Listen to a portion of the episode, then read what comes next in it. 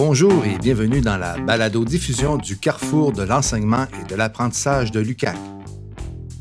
Un balado dans lequel nous discutons de pédagogie avec des professeurs, des chargés de cours et des acteurs de la pédagogie universitaire.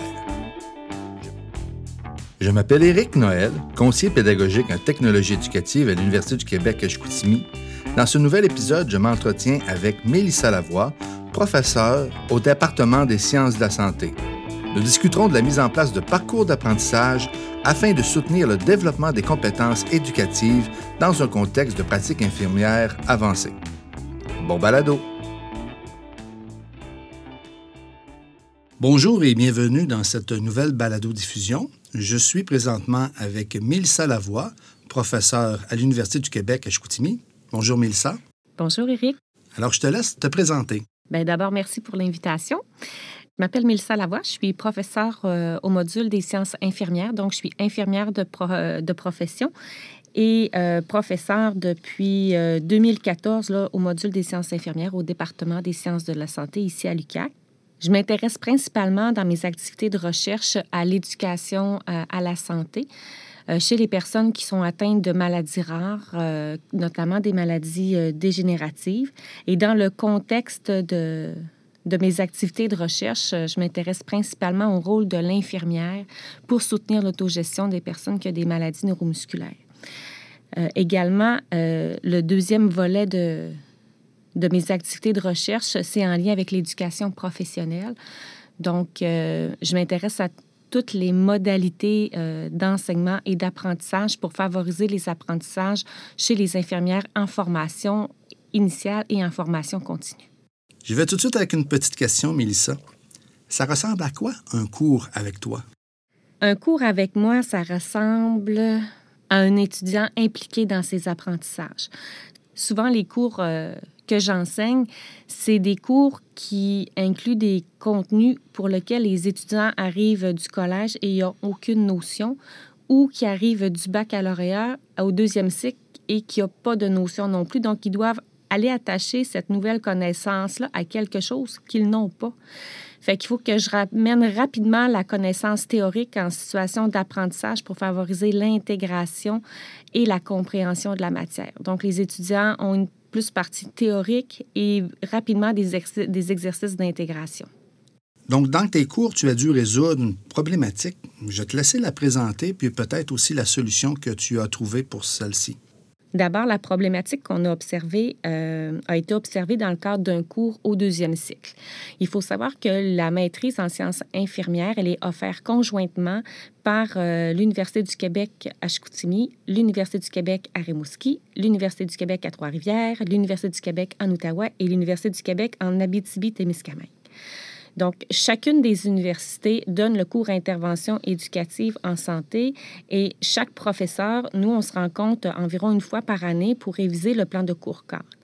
Et lors de cette révision-là, où on regarde le contenu, les méthodes d'enseignement, les méthodes d'apprentissage, bien, on est venu à un constat que les étudiants ont de la difficulté à transférer les acquis du cours d'intervention éducative en santé dans leur stage et une fois qu'ils sont dans la pratique, comment faire des interventions éducatives efficaces et, euh, pertinentes euh, pour la personne on s'est questionné, ben, qu'est-ce qu'on pourrait faire pour, améliorer notre cours? Et pendant notre euh, réflexion, en 2020, il y a une étude, québécoise qui a été réalisée par euh, deux chercheurs euh, québécoises qui a exposé chez les infirmières praticiennes spécialisées en soins de première ligne les interventions éducatives pour soutenir l'autogestion chez les personnes qui ont des maladies chroniques. Ça représente 2 des activités cliniques qu'elles réalisent, alors qu'aux États-Unis, c'est environ 50 de proportion là, dans les activités euh, cliniques. Fait qu'on s'est dit, il y a vraiment un problème au niveau du Québec. Qu'est-ce qui fait que nos infirmières praticiennes spécialisées euh, réalisent peu d'interventions éducatives? Fait que là, on, s'est posé la question, euh, est-ce que nous, on est en cause? Est-ce qu'on prépare bien nos étudiants à entrer euh, sur le marché du travail et faire euh, le soutien à l'autogestion de nos euh, l'autogestion chez les personnes qui ont des maladies chroniques. Alors, on a eu l'opportunité de voir le, FODET, donc les fonds euh, d'enseignement à distance, ouvrir un concours et on a déposé une demande de subvention pour essayer de, de trouver euh, une solution pour justement soutenir le développement des compétences éducatives chez les infirmières qui sont en pratique infirmière avancée. Et là, euh, c'est là que le projet a commencé, puisqu'on a eu a eu une bonne subvention là, de, du, FODED pour euh, entamer ce projet-là. Donc, euh, on a fait rapidement un tour de la littérature pour voir quelles étaient les options possibles. Et la simulation semblait être la meilleure option. Mais on est dans un contexte de programme conjoint et la simulation il y a comme quatre types de simulations. On a la simulation haute fidélité, donc c'est des simulations avec des vraies personnes ou avec des, mannequins où on peut euh, avoir une interaction, soit avec euh, euh, une, respiration, une interprétation d'électrocardiogramme. On a aussi la simulation en immersion virtuelle. Euh, mais là, on s'est dit, si on s'en va de ce côté-là, chacune des universités, est-ce qu'on est en mesure de mobiliser les personnes pour faire de la simulation haute fidélité? Est-ce que chacune de nos universités a le matériel pour faire euh, de l'immersion virtuelle? Donc, à ces, deux, à ces deux questions, la réponse était négative. Alors, on a regardé euh, les deux autres types de simulation qui étaient la simulation en réalité virtuelle. Donc, la simulation en réalité virtuelle, c'est la simulation où comme tu écoutes une vidéo, mais c'est des avatars là, qui font l'action. Et il y a la simulation en situation authentique. Là, au lieu d'être un avatar qui fait l'action, c'est des vraies personnes. Fait qu'on s'est dit, on n'a pas le, le logiciel pour faire de la réalité virtuelle, mais on a ce qu'il faut euh, pour faire de la simulation en situation authentique. Donc, c'est vers cette euh, méthode pédagogique-là qu'on a orienté euh, les travaux. Donc, peut-être pour être un petit peu plus précise, qu'est-ce que c'est la simulation en situation authentique? Euh, c'est une simulation qui va s'opérationnaliser à travers euh, un scénario par embranchement, peut-être plus connu en anglais sous le terme de branching scénario. La simulation virtuelle, euh, elle se réalise sur un ordinateur qui, à travers euh, un scénario, euh, exige que l'étudiant interagisse avec des personnes et prenne des décisions qui vont lui permettre de progresser dans le scénario. Ça ressemble un petit peu euh, au livre dont vous êtes l'héros. Je ne sais pas si vous connaissez. Oui. Donc, c'est un peu la même, la même chose. L'étudiant est exposé à une situation où il doit prendre une décision et selon la décision, mais ça le conduit vers une autre situation. Quand vous avez fait ce choix-là, est-ce que certains d'entre vous aviez déjà utilisé euh, ces parcours d'apprentissage-là ou ce type de, pédagogie-là? C'est un défi puisque nous n'avions personne dans notre équipe qui avait développé des scénarios par embranchement. Donc, euh, on est euh, cinq, on était six professeurs. il y en avait une qui en avait développé, mais, mais pas avec des capsules vidéo. Et euh, même dans les dans notre équipe technopédagogue, euh, il y avait personne qui avait fait euh, du développement de scénarios par embranchement. Tu parles de défis. J'aimerais vraiment t'entendre sur toutes les étapes que vous avez eu à, faire, puis aussi comment vous avez pu résoudre les défis qui se sont présentés à vous.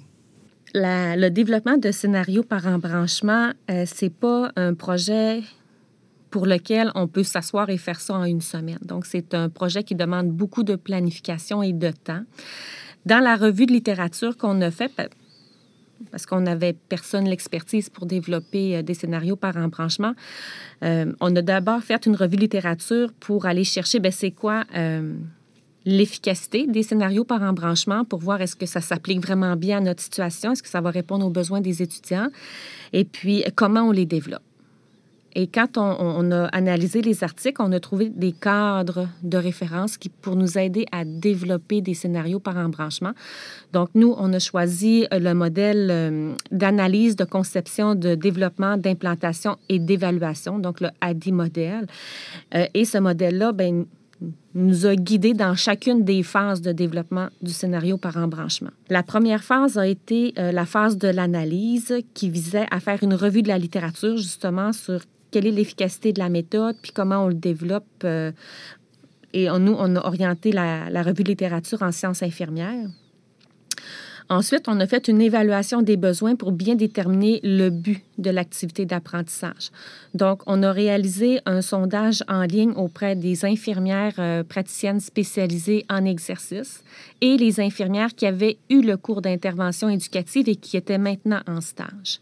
Donc, les résultats du sondage nous ont permis d'abord d'identifier euh, certaines difficultés rencontrées et euh, on a fait trois focus group pour aller vraiment creuser, ben, c'est quoi spécifiquement les difficultés pour que euh, les scénarios soient vraiment en lien, en adéquation avec les besoins.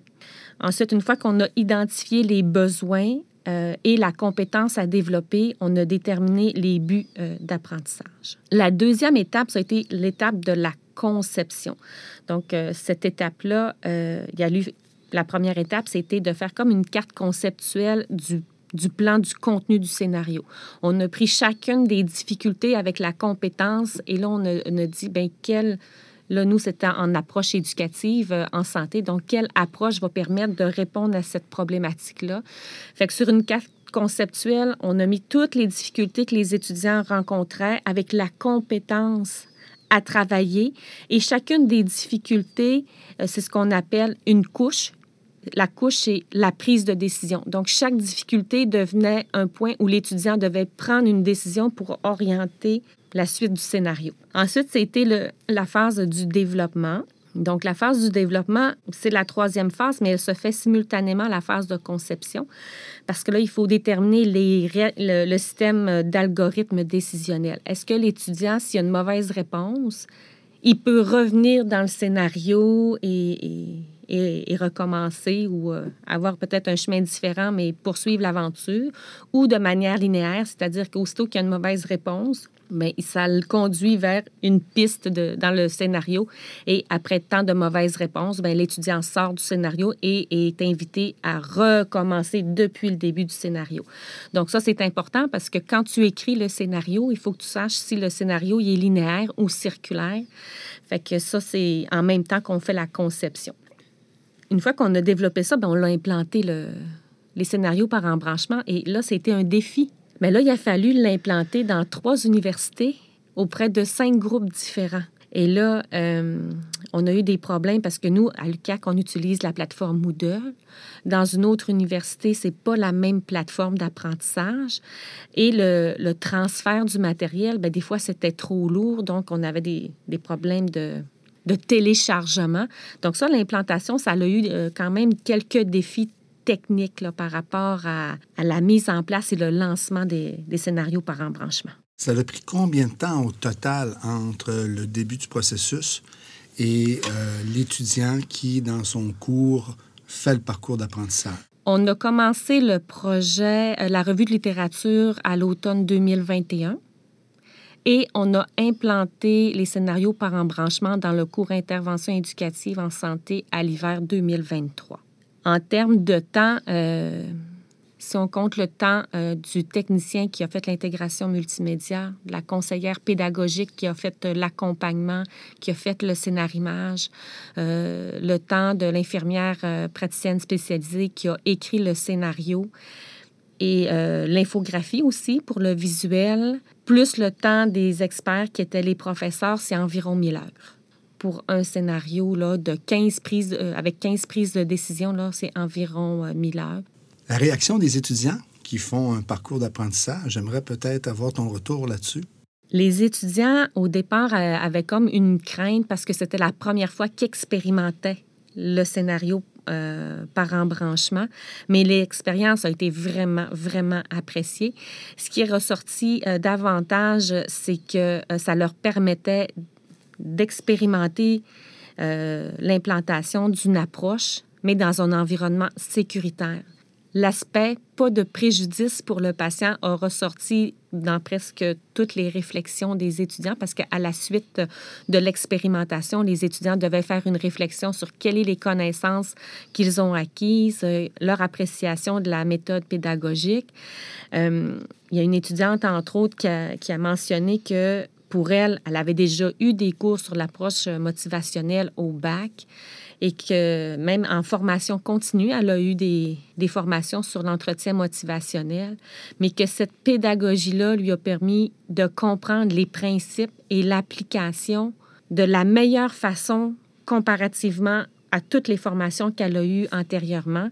Puis euh, d'autres étudiants ont recommandé que cette pédagogie-là devrait être déjà au premier cycle pour euh, que l'apprentissage soit dans un environnement sécuritaire. Si on, se ramène à la théorie de l'auto-efficacité de Benzura, donc euh, Benzura dit que pour avoir un sentiment de compétence élevée, il faut travailler sur quatre sources. Donc les expériences de maîtrise.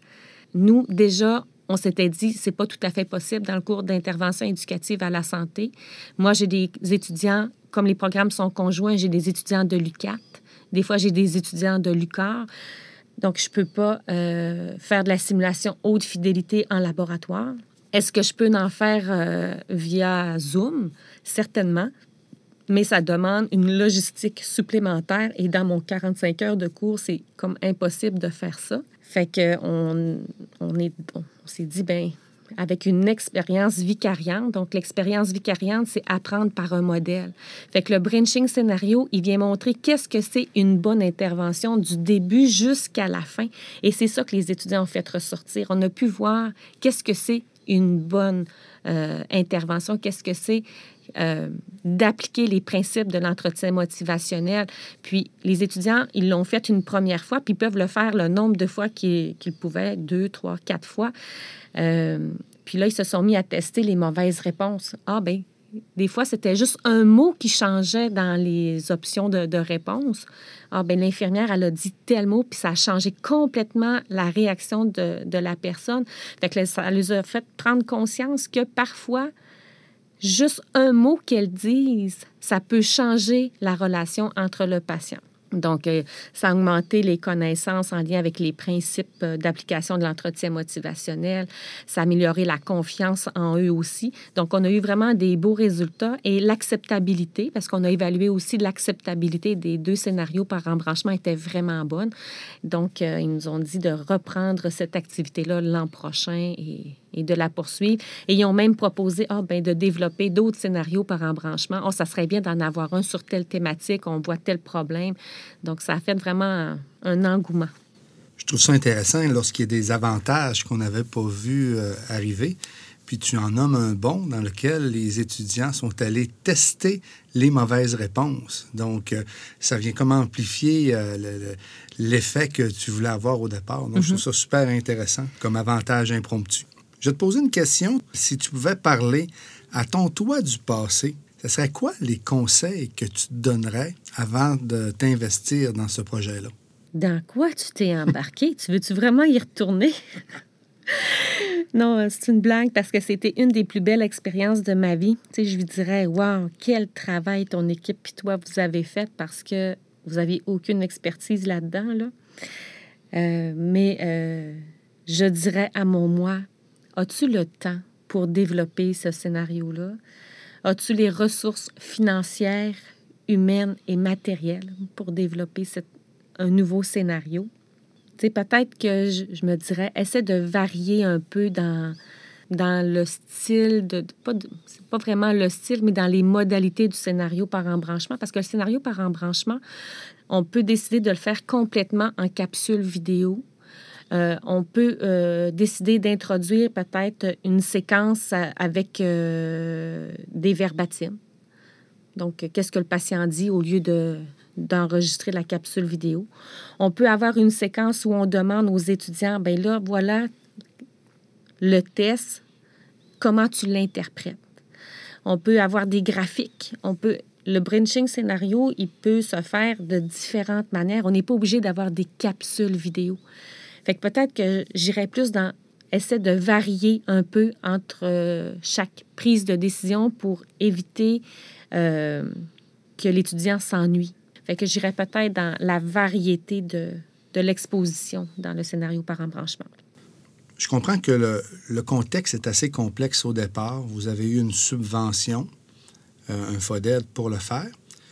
Maintenant, je te dis, si on mettait tout ça de côté avec l'expérience que tu mhm. as acquise présentement, puis qu'on revenait dans ton cours de mhm. premier cycle, dans lequel tu as juste accès au conseiller pédagogique euh, de l'université, puis tu, tu voudrais faire un parcours d'apprentissage. Ça serait une aventure qui serait possible?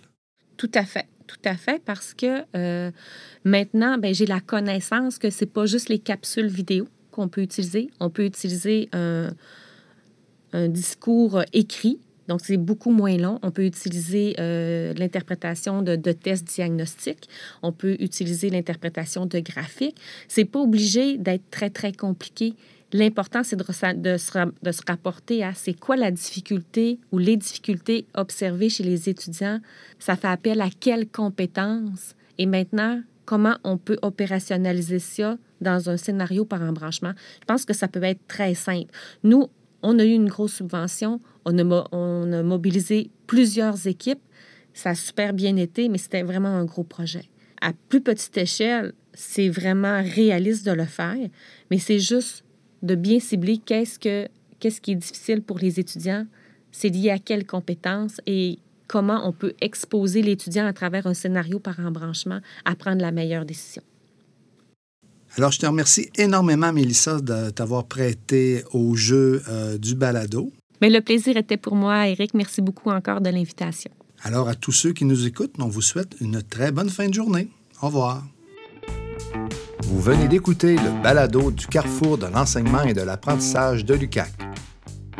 N'hésitez pas à vous abonner afin d'être averti dès la sortie d'un nouvel épisode.